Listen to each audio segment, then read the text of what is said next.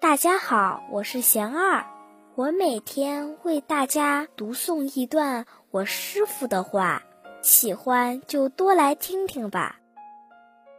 别再追求自己不需要的。我师傅说，佛法要我们善抉择自己的欲求，欲要把握善恶，求要把握方向。人生不能被恶欲、染欲所牵引，应该积极的追求善欲。对财色名食睡的追求，要适可而止。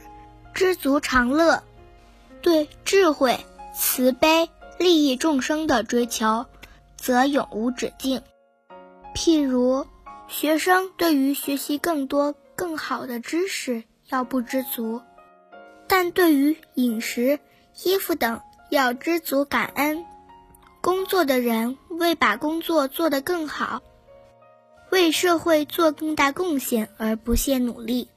而不应以金钱、地位为唯一追逐目标。大家有什么问题想问我师傅的，请给贤二留言，贤二会挑选留言中的问题，代为向师傅请教，然后在今后的节目中回答哦。